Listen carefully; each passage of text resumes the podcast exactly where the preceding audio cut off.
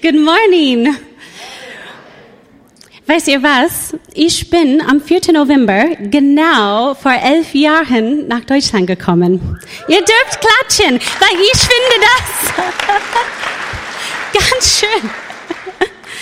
Oh, es war nie mein Plan, hierher zu kommen. Mein Leben damals lief ganz gut, ganz entspannt, sehr gemütlich. Aber das ist eine gefährliche Kombination. Weil dann plötzlich hat Gott auf Pause gedrückt. Und er sagte, Holly, ich möchte mit dir reden.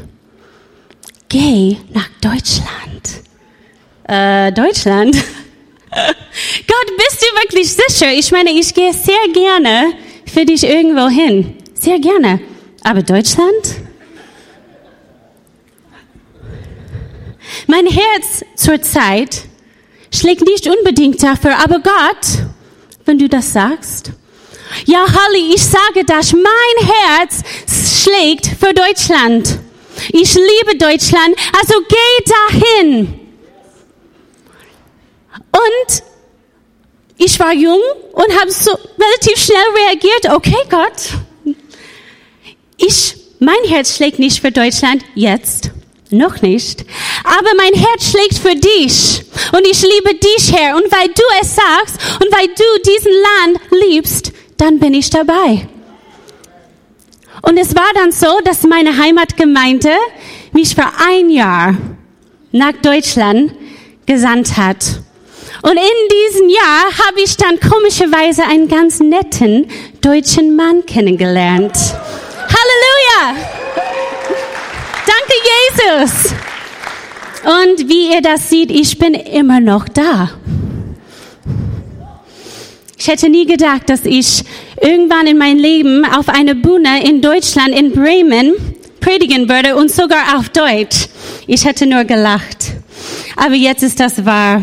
Und ich möchte heute über Liebe reden, weil die letzten elf Jahre habe ich Gottes Liebe so tief erlebt. Johannes 3, Vers 16 sagt, denn so sehr hat Gott die Welt geliebt, dass er seinen eingeborenen Sohn gab, damit jeder, der an ihn glaubt, nicht verloren geht, sondern ewiges Leben hat. Denn Gott so sehr, er hat uns so sehr geliebt. Er hat uns so sehr geliebt, dass er seinen Sohn sandte, runter zu uns mitten in unserer Dunkelheit und Sünde. Er hat den Himmel verlassen für uns. Was bedeutet das? In Offenbarung lesen wir, dass Gott auf seinem Thron im Himmel sitzt. Und er ist umgeben von zehntausend mal zehntausend Anbeter, die Tag und Nacht sagen, würdig ist das Lamm, der geschlachtet worden ist. Würdig ist das Lamm, sie fallen nieder und beten den an, der lebt von Ewigkeit zu Ewigkeit. Der König der Könige sitzt auf seinem Thron, Thron in all seiner Majestät. Aber eines fehlte ihm. Wir. Gott hat uns so geliebt, dass er runterkam auf unser Niveau. Er sieht uns, er kennt uns durch und durch und trotzdem sehnt er sich nach uns. Er muss mit uns sein. Was für eine Liebe ist das? Eine Liebe, die motiviert der König des Himmels, sein Thron zu verlassen. In Hohelied 8, Vers 6 und 7 lesen wir, Setze mich wie ein Siegel auf dein Herz, wie ein Siegel an deinen Arm. Denn die Liebe ist stark wie der Tod und ihr Eifer unbezwinglich wie das Totenreich. Ihre Glut ist Feuerglut, eine ewige Flamme des Herrn. Große Wasser können die Liebe nicht auslöschen und Stürme sie nicht ertränken. Wenn einer allen Reichtum seines Hauses um die Liebe gebe, so würde man ihn nur verachten. Meine Freunde, das ist eine brennende Liebe. Eine Liebe stark wie der Tod. Nichts kann seine Liebe auslöschen. Gott liebt. Er liebt. Und er kann einfach nichts anderes tun. Von Ewigkeit bis Ewigkeit brennt seine Liebe für dich. Vor ein paar Wochen hatte ich relativ viel zu tun. Meine beiden kleinen Kinder waren ins Bett. Mein Mann war arbeiten. Ich hatte ein bisschen Ruhe, hatte alle meine Sachen da, musste vieles vorbereiten mit Handy, iPad, Fernsehen, alles was Internet benötigt. Und dann plötzlich hört das Internet auf zu funktionieren. Oh, wie ärgerlich, ne? Passiert nie. Und dann kam ein ganz kleines Flüstern hier in mein Ohr. Das war Gott. Er sagte, Holly, shh, Pause. Ich möchte mit dir reden. mittlerweile kenne ich diese Stimme relativ gut und ich habe ganz schnell alles zusammengepackt und sagte, Gott, ich bin bereit. Was willst du mir denn sagen? Vielleicht etwas ganz Neues? Etwas ganz, ganz Wichtiges vielleicht? Und er sagte, ich liebe dich mit einer unvergänglichen Liebe. Von Ewigkeit bis Ewigkeit brennt mein Herz für dich. Und das war's. Für die nächsten zwei Stunden hatte ich nichts mehr geschafft.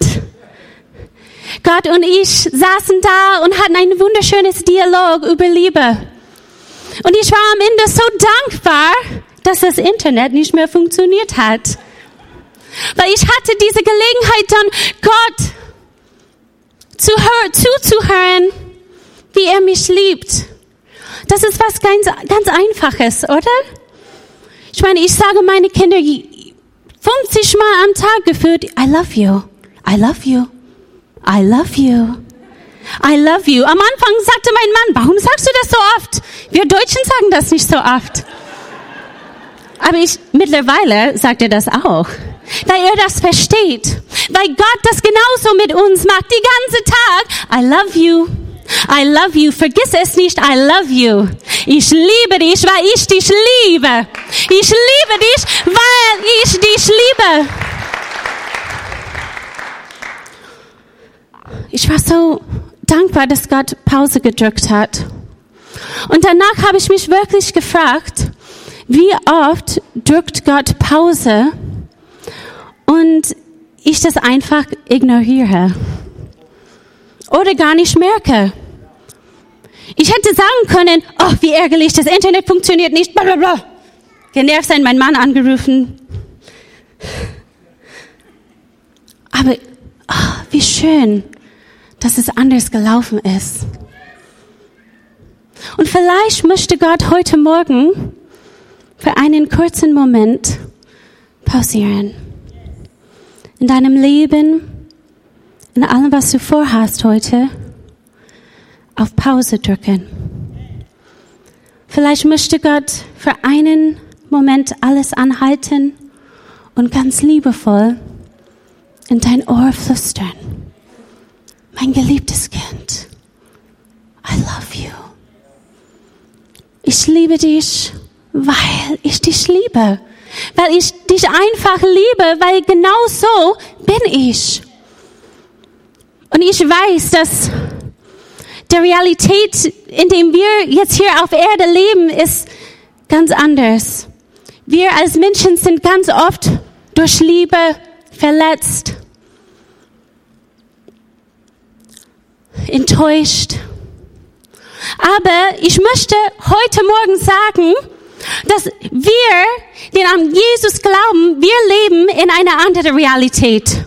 Das ist nicht mehr meine Realität, enttäuscht zu sein und verletzt von Liebe zu sein, weil ich bin geliebt von der König der Könige, der auf sein Thron sitzt und doch entschieden hat, runterzukommen. Er kam runter in meine Dunkelheit, in meine Sünde, weil er mich liebt. Und das ist unsere Realität. Gott sagt, I love you. I love you because I love you because I love you. Because that's who I am. Gott kann nicht anders sein.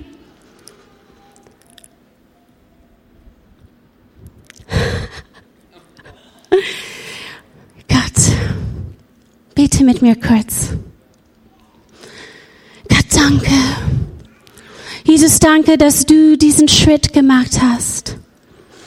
Gott, dass du saß im Himmel und sagst, oh, mein Herz sehnt nach Holly. Mein Herz sehnt nach Deutschland, nach diese Leute. Und dass du dann was getan hast, weil deine Liebe tut was. Du tust immer was. Du bist runtergekommen, runtergekommen zu uns, Jesus, weil du uns liebst. Weil du uns liebst. Danke, Jesus. Gott, und ich bete heute Morgen, dass wir das ganz neu hören, ganz frisch, ganz neu deine Stimme hören. I love you because I love you because that's who God is. Amen.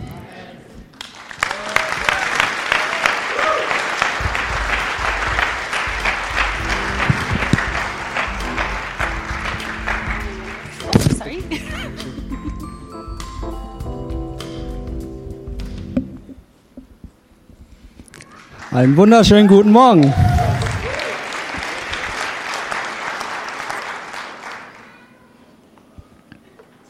Geht's euch gut? Irgendjemand froh, der an einem heutigen Sonntag heute im Haus Gottes ist? Großartig, wow. Wisst ihr, meine Frau und ich, wir sind seit mittlerweile knapp dreieinhalb Jahren hier in dieser Gemeinde. Und wir lieben es hier. Wir, wir fühlen uns wohl. Das ist unser geistliches Zuhause. Wir lieben die Menschen. Wir lieben das Pastorenteam. Wir lieben sogar den Fisch an der Decke. Okay, es ist alles großartig. Und wisst ihr, wir haben hier viel gelernt. Wir haben hier viel erlebt, viel gesehen. Und für mich persönlich gibt es zwei, sage ich mal, prägnante Punkte, prägnante Sätze, die mein Leben sehr geprägt haben in den letzten Jahren. Und der eine Satz ist, schön, dass du da bist. Okay, ich weiß nicht, wie es euch geht, aber ich habe manchmal das Gefühl, ich höre das an einem Sonntag zehnmal und das dreimal von der gleichen Person. Okay, aber ich finde es großartig. Ein, wenn ich, ein Sonntag ohne so einen Satz, der wäre ein verlorener Sonntag. Ja, und der zweite Satz, besser gesagt, es sind zwei Worte, sind gesunde Beziehungen. Ich weiß nicht, wie es für dich ist, aber wenn ich in dieser Gemeinde bin, wenn ich Gespräche führe, wenn ich, wenn ich Meetings habe, Inputs, Impulse oder Predigten, die durch diese Gemeinde hervorkommen, führt es irgendwo immer hinaus auf gesunde Beziehungen. Und ich habe mir für diesen heutigen Morgen einfach mal Gedanken darüber gemacht, was es mit diesen Beziehungen auf sich hat, was es bedeutet, in einer normalen Beziehung mit Gott zu leben und was es bedeutet, in einer gesunden Beziehung mit Gott zu leben. Und als ich das so ein bisschen differenziert habe, natürlich kommen da etliche Punkte hervor, die man nennen kann. Aber ich wollte das an diesem Morgen auf eine ganz, ganz einfache Sichtweise herunterbrechen. Und für mich persönlich ist, wenn du in einer Beziehung mit Gott lebst, in einer normalen Beziehung, heißt es, ich kenne einen Gott, es gibt einen Gott in meinem Leben. Aber jemand, der in einer gesunden Beziehung mit Gott lebt, der sagt, ja, ich kenne einen Gott und ich verbringe jeden Tag damit, diesen Gott näher und näher kennenzulernen. Ich möchte ein Stück mehr von seinem Herzschlag hören und ein Stück mehr von dem hören, was er für mein Leben geplant hat. Und ich frage mich, wie viele von uns hier sitzen, die leben in einer normalen Beziehung mit Gott und wie viele von uns hier sitzen, die leben in einer gesunden Beziehung mit Gott. Und ich habe eine Bibelstelle mitgebracht aus dem Psalm 1, Vers 3. Und ich hoffe einfach, dass die, durch die folgenden Punkte, die ich über diesen Vers habe, dass es dir irgendwie hilft, dass du ein klareres Bild davon hast, was es bedeutet und was es heißt, eine gesunde Beziehung mit Gott zu haben. Klingt das gut? Psalm 1, Vers 3. Er ist wie ein Baum, also David beschreibt einen glücklichen Menschen. Ein glücklicher Mensch ist wie ein Baum, der nah am Wasser gepflanzt ist, der Frucht trägt Jahr für Jahr und dessen Blätter nie verwelken. Was er sich vornimmt, das gelingt. Wisst ihr, David beschreibt es mit einem Bild, dass ein glücklicher Mensch in Gott wie ein Baum ist, der nah am Wasser gepflanzt ist. Und ich weiß nicht, wer von uns Botaniker ist, aber der weiß, dass wenn Pflanzen oder Bäume nah am Wasser gepflanzt sind, bedeutet es, dass sie ihre Flüssigkeit, ihre Kraft, ihre Nahrung daraus entziehen, wo sie verwurzelt sind. Das bedeutet, die sind nicht davon abhängig, wie die Umstände sind. Es ist völlig egal, ob es regnet oder nicht. Es ist völlig egal, ob es stürmt oder nicht, welche Atmosphäre dort herrscht. Und es ist völlig egal, in welcher Jahreszeit sie sind. Denn ihre Kraft kommt nicht durch die Einflüsse, sondern durch dadurch, dass sie verwurzelt sind.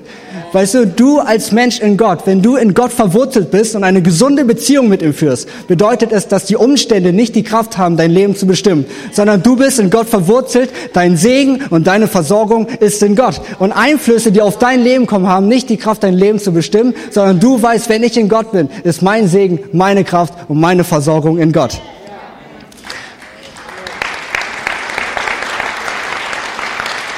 Und dann beschreibt David weiter diese Bibelstelle und er sagt, du trägst Früchte Jahr für Jahr. Und ich finde dieses Jahr für Jahr interessant, weil Jahr für Jahr bedeutet, dass es kein Jahr gibt, wo du keine Früchte trägst, sondern Jahr für Jahr möchte Gott dich segnen. Jahr für Jahr sollst du Früchte tragen, du sollst ein Segen sein. Und wisst ihr, das, was ich oft beobachte und das auch bei mir selber ist, dass wir manchmal so einen One-Hit-Wonder-Effekt haben in unserem Leben. Wisst ihr, dass wir diesen einen Segen, diese eine Heilung, diesen einen Job bekommen haben, diesen einen Partner, für den wir 20 Jahre gebetet haben. Wisst ihr, und, und wir haben diesen einen Segen, woran wir festhalten. Und das ist auch gut und ich bin dankbar und ich freue mich auch, wenn du einen Segen von Gott bekommen hast. Aber das, was passiert ist, wenn du 20 Jahre lang an diesem einen Segen festhältst, ist, dass du die Erwartung verlierst, dass Gott mehr für dich hat. Weißt du, Gott hat so viel für dich vorbereitet, aber alles, was du tust, ist an einem Segen festhalten, was Gott dir vor zehn Jahren geschenkt hat. Wisst ihr, es gibt im Neuen Testament eine Bibelstelle, wo Jesus und Petrus das allererste Mal aufeinandertreffen. Petrus hat den ganzen Tag gefischt, hat nichts gefangen war natürlich frustriert. Und dann kam Jesus und, sagt, lass uns noch mal hinausfahren, lass uns noch mal fischen. Und mit Gottes Einwirkung macht Petrus den Fang seines Lebens. So viele Fische wie noch nie zuvor. Und zurück am Ufer angelangt, fordert Jesus ihn sofort heraus und sagt, folge mir nach. Petrus stand also vor der Entscheidung zu sagen, okay, bleibe ich nun bei dem Segen, was ich gerade empfangen habe, was bedeutet, ich kann meine Familie ernähren, ich kann die Fische verkaufen, kann gute Geschäfte machen, werde reich, ich bin gerade so gesegnet, oder lasse ich das alles hinter mir und folge Jesus nach? Die Entscheidung, die er also treffen musste, war, folge ich dem Segen oder folge ich dem, der mir den Segen gegeben hat? Weißt du, ich wünsche mir einfach, dass wir als Kinder Gottes, wenn wir eine gesunde Beziehung mit ihm führen, wenn wir in ihm verwurzelt sind, dass wir ein Verständnis dafür bekommen, dass Jesus so viel mehr für uns vorbereitet hat und dass wir voller Erwartungen sind, dass er uns mehr geben wird und dass wir nicht daran festhalten an den einen Segen, was er uns gegeben hat, sondern dass wir das abhaken und sagen, Gott, nächstes Mal bin ich noch mehr bereit für noch mehr Segen, weil das ist unser Gott. Er hat immer und immer mehr für uns parat. Und dann geht es weiter und, und David beschreibt, dass wir Blätter sind, die nicht verwelken. Oder Jesus lässt es nicht zu, dass wir verwelken. Und ich habe das mal gegoogelt, warum im Herbst die Blätter fallen. Ich weiß nicht warum, vielleicht war ich zu dem Zeitpunkt ziemlich einsam. Aber auf jeden Fall, ich habe das gegoogelt und das, was zu der Herbstzeit passiert ist, wenn die kalte Jahreszeit anbricht, fängt der Baum an, die ganze Flüssigkeit, die er bekommt, zu bewahren im Baum, Baumstamminneren. Das heißt, er bewahrt sich die Flüssigkeit und gibt es nicht weiter, damit er durch die kalte, trockene Jahreszeit kommt, um dann irgendwann im Frühling wieder zu blühen. Im Grunde genommen, das, was er also macht, ist alles, was er bekommt, behält er für sich, um dann zu einem späteren Zeitpunkt wieder zu blühen. Wenn man dieses Bild mal auf das menschliche Leben projiziert, ich glaube, viele von uns können sich damit identifizieren. Ich meine, wir sind die Menschen, die sagen, hey, ich möchte Vollgas geben mit Gott, aber ich möchte mich nicht von Gott abhängig machen. Viele von uns sagen, ich möchte auf dem Wasser laufen, aber den Rettungsring, den nehme ich mit. Viele von uns, wir wollen sagen, hey Gott, dein Plan ist so cool, aber ich habe auch einen Plan B, falls es nicht funktioniert. Und das, was passiert, ist einfach, wir sagen, wir wollen alles mit Gott machen, aber wir wollen am Ende noch entscheiden, wie die Geschichte ausgeht. Weißt du, und ich bin einfach nur an diesem Morgen heute hier, um dir Mut zu machen, dass du dir keine Gedanken darüber machen musst, wie es am Ende ausgeht. Du kannst Vollgas geben, du kannst dich in diese Gemeinde investieren, du kannst dich in deinem Alltag investieren. Wenn du dich einfach nur in eine gesunde Beziehung mit Gott investierst, wird er schon dafür sorgen, dass du blühst, dass du strahlst und dass es dir gut geht. Weil das ist Gott. Wisst ihr, ich habe noch einen kleinen Impuls, bevor ich zum Ende komme. Hier in der Bibelstelle beschreibt David, dass wir ein Baum sind, die gepflanzt sind. Ein, ich glaube, jeder von uns, der einen Garten hat, der weiß, wenn man einen Baum pflanzt, man fängt nie damit an, einen zehn Meter hohen Baum zu pflanzen, sondern jeder fängt immer damit an, entweder eine kleine Saat oder ein, eine kleine Pflanze, die irgendwann nach einer gewissen Zeit mit etwas Geduld, mit etwas Pflege und auch wenn Rückfälle kommen, dass man mit etwas Beharrlichkeit durchhält und irgendwann der Baum zu dem Baum wird, für der er bestimmt ist. Weißt du, deine Beziehung mit Gott, wenn du dich heute entscheidest zu sagen, ja, ich möchte in einer gesunden Beziehung mit Gott leben und ja, ich möchte nicht mal oberflächlich sein, sondern ich möchte tiefer in diese Beziehung hineingehen, ich kann dir nicht versprechen, dass es morgen perfekt sein wird, dass alles gut sein wird, dass Gott dein Versorger sein wird, dass er dich blühen lässt. Wer weiß das schon? Aber das, was ich dir sagen möchte, ist, halte durch. Weißt du, du musst Zeit in diese Beziehung investieren. Du musst Pflege in diese Zeit investieren. Und du musst auch manchmal, wenn Rückfälle, Rückschläge kommen, musst du ein bisschen Beharrlichkeit zeigen. Und irgendwann wird diese oberflächliche Beziehung, die du gerade hast, Form annehmen zu einer gesunden Beziehung. Und eine Sache, die ich dir versprechen kann, ist folgendes. Wenn du eine gesunde Beziehung mit Gott führst, wird es eine Beziehung sein, die du nie wieder missen willst. Weil es ein Gott ist, der für dich ist. Und wenn er für dich ist, kann nichts gegen dich sein. Im Namen von Jesus. Amen.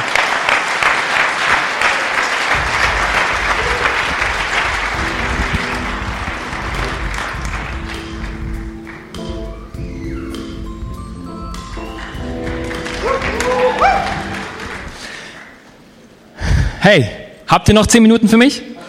Noch zehn Minuten, okay. Ich glaube von tiefstem Herzen, dass Gott von dir geträumt hat, bevor du selbst träumen konntest.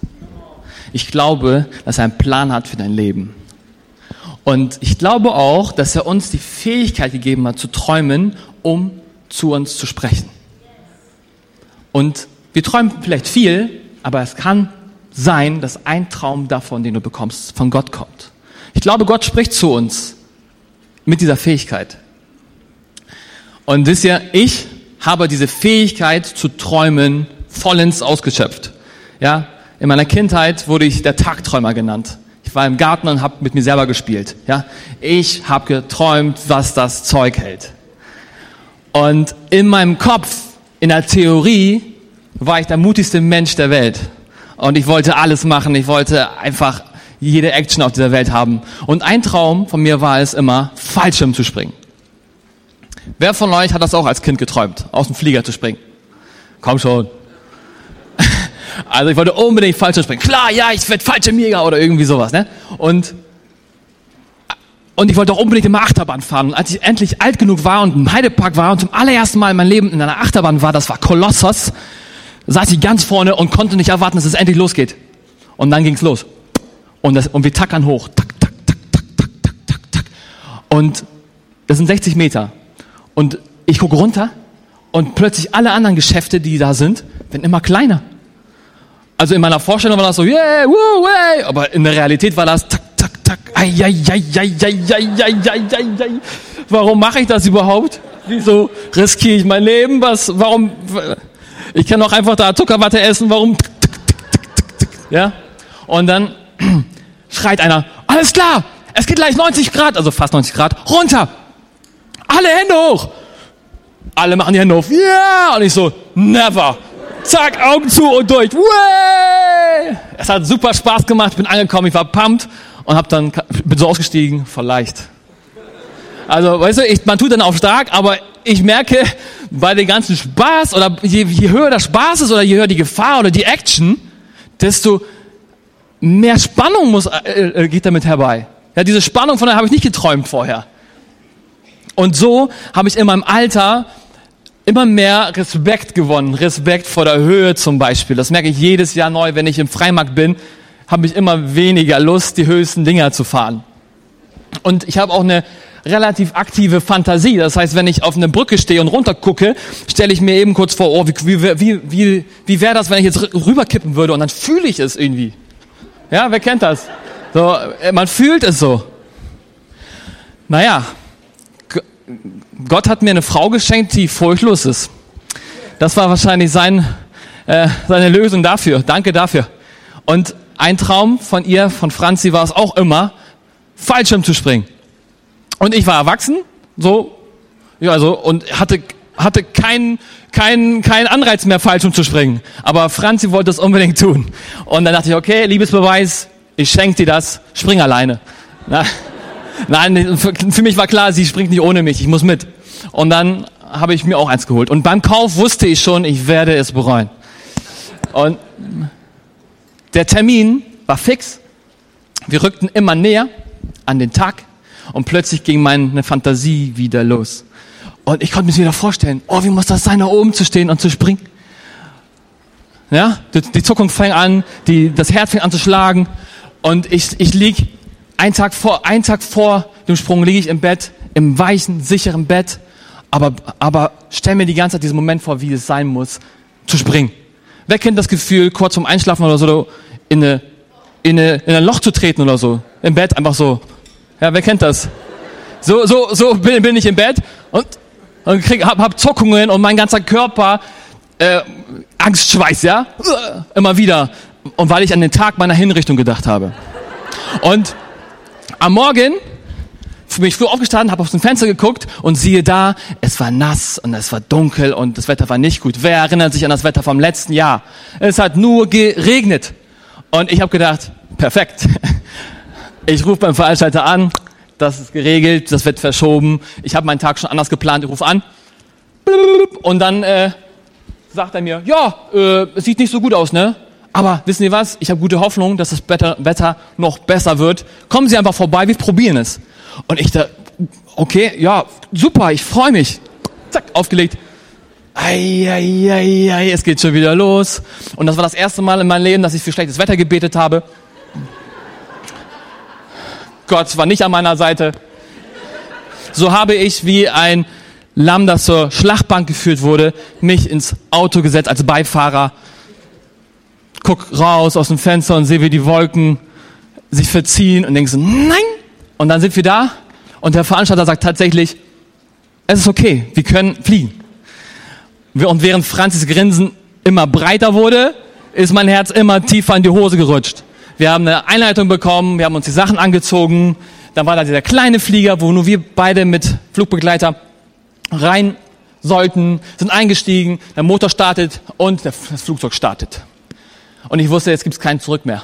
Und wir kommen hoch, 1000 Meter, 2000 Meter, 3000 Meter. Es geht immer höher.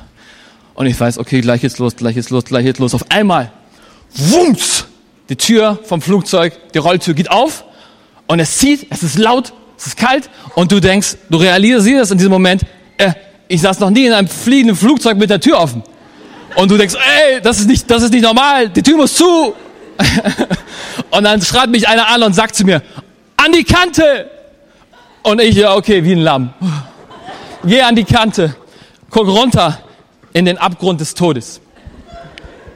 Und ich schaue noch einen Blick zu Franzi. Franzi lächelt. Und dann, und dann sagt er, Kopf in den Nacken. Zack, und schubst. Und, oder springt mit mir zusammen. Und ich höre nur von Franzi, Tommy, ich lebe! Unfassbar krasser Moment. Aber nach einer Sekunde, nicht mehr als eine Sekunde, vielleicht sogar weniger als eine Sekunde, fiel meine Angst von 1000 Prozent, fiel meine Angst von 1000 Prozent auf Null. Ich habe diesen Moment genossen wie nichts anderes. Ich war berauscht wie noch nie. So sehe ich aus, wenn ich glücklich bin. Und es war pures Leben, es war Freude, es war total schön. Und plötzlich kriegst du auch noch Frieden in deinem Herzen und guckst dir so die Sonne an. Oh, schön. Oh, die Wiesen, die grünen Wiesen. Oh, das ist ein Fluss. Oh, Vögel. Ja, also einfach nur crazy. Und das Interessante dabei ist, ich lag vorher in einem sicheren Bett und habe Angst gehabt vor diesem Moment. In der Sicherheit hatte ich Schiss vor diesem Moment. Aber in diesem Moment selber war ich furchtlos. In diesem Moment selber habe ich gelebt. Und ich wollte noch dass dieser Termin abgesagt wird und ich wollte im sicheren Zuhause bleiben. Und das ist, was die Angst mit uns machen kann. Ja? Die Angst tötet mehr Träume, als es das Versagen selbst je tun könnte. Angst tötet mehr Träume, als das Versagen selbst es je tun könnte.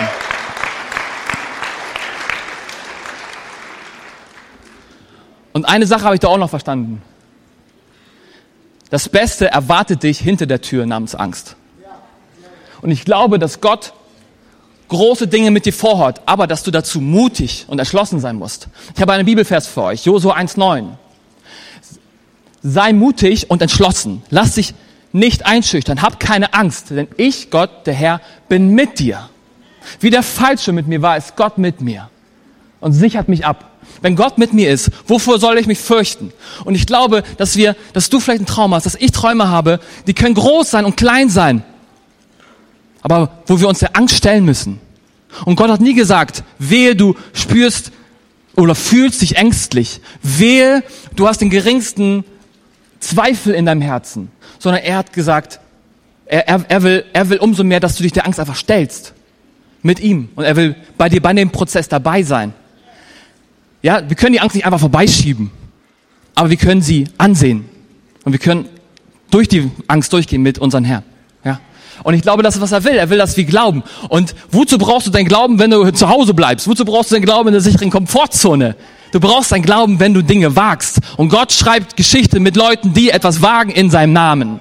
Und das ist etwas, was ich so unbedingt euch sagen möchte und ich mir selber sagen muss. Wie oft habe ich in meinem Leben schon Dinge verpasst wegen Angst vor Ablehnung, wegen Angst davor, mich zu blamieren, gedemütigt zu werden oder einfach nur zu versagen oder nicht perfekt zu sein. Wie oft habe ich mich ablenken lassen von Angst? Und ich glaube, heute ist ein Tag, wo Gott sagen möchte, träum wieder. Glaube wieder. Ich, ich bin da erfasst, weil ich habe früher stark geglaubt und habe erlebt, wie durch Enttäuschungen und Frustrationen und wie auch immer, wie, wie das dich, wie das dich niedermachen kann. Aber Gott sagt dir, träume wieder, glaube wieder. Ängste töten mehr Träume, als es das Versagen selbst dir tun könnte. Aber das Beste erwartet dich hinter der Tür namens Angst. Und Jesus ist hier. Vielleicht hast du einen Traum, der so groß ist, dass du dich gar nicht traust, ihn auszusprechen weil du glaubst, dass, dass mal Leute über dich lachen oder dass du größenwahnsinnig bist. Oder vielleicht sind das kleine Dinge. Einfach nur dein Traum, deinen Nachbar zu erreichen, dein, dein Bäcker zu erreichen.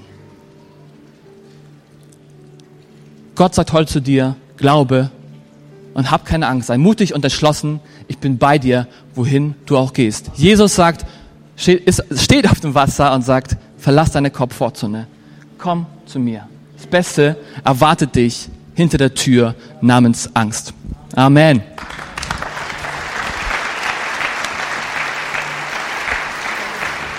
Yes.